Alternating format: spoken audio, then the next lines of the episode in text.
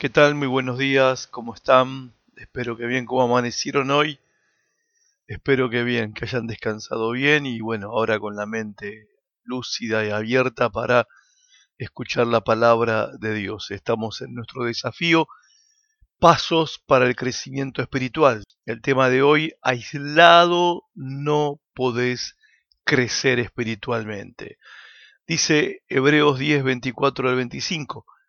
Pensemos en maneras de motivarnos unos a otros a realizar actos de amor y buenas acciones.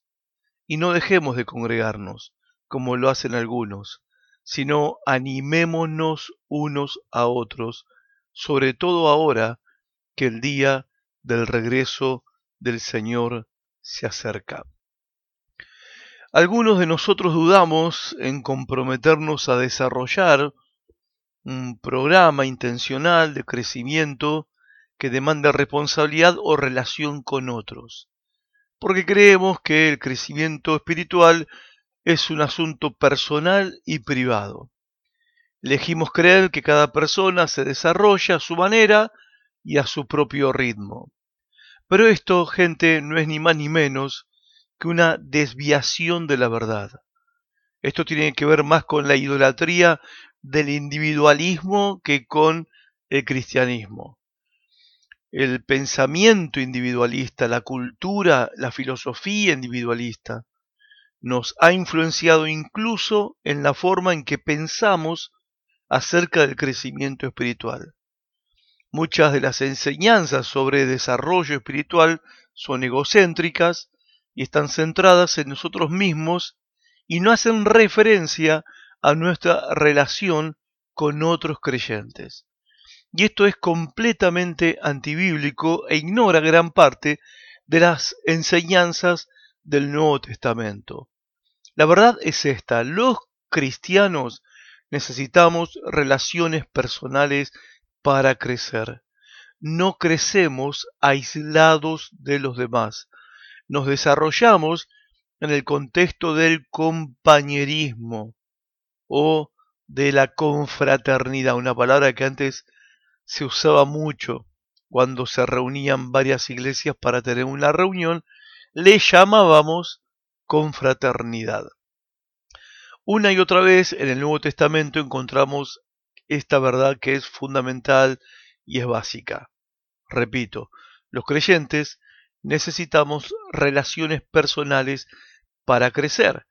Otra vez, Hebreos 10, 24 al 25. Busquemos la manera de ayudarnos unos a otros a tener más amor y a hacer el bien.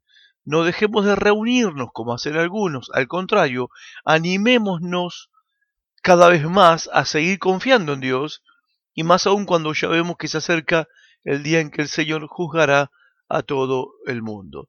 Dios quiere que crezcamos en medio de su familia. Ejemplo de esto es la vida de la iglesia primitiva o de la primera iglesia, que es como un ejemplo para todos nosotros, es el ideal, ¿no? De lo que debe ser la iglesia cristiana. Pero la iglesia primitiva o la primera iglesia, la iglesia del primer siglo, no era ni más ni menos que una iglesia que se reunía en grupos pequeños, en casas de familia. Eso era la iglesia. Vemos en Hechos 2.42 que los discípulos estaban consagrados a las enseñanzas de los apóstoles, donde, bueno, estudiando las enseñanzas de los apóstoles en grupos pequeños. Dice el verso 42 y parte del 44, los discípulos eran devotos al compañerismo, todos los creyentes seguían reuniéndose y compartían todo entre sí. O sea, en esos grupos ellos practicaban cómo amar a su prójimo. Hechos 2.42 y el 46. Eh, estoy leyendo parte de los versículos. Dice, los discípulos estaban dedicados a partir el pan, compartir el pan, comían su comida con un corazón alegre y sincero. Se reunían en casa de familia a qué? A comer juntos. Verso 42 otra vez, se dedicaron a la oración. En grupos pequeños, en casa de familia, ellos oraban unos por otros. Y el verso 45 dice, compartían todo entre sí.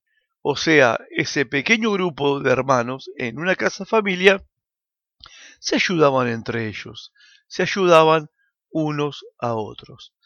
La realidad es que los grupos pequeños son una de las herramientas más poderosas que la iglesia tiene para el desarrollo espiritual de todos nosotros.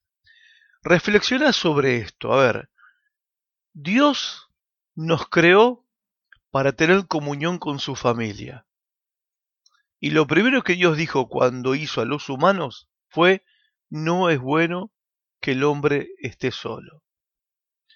¿Qué necesitas vos de tu familia espiritual? ¿Y qué podés ofrecer vos a tu familia espiritual? Pénsalo. Que tengas un hermoso día. Dios te bendiga.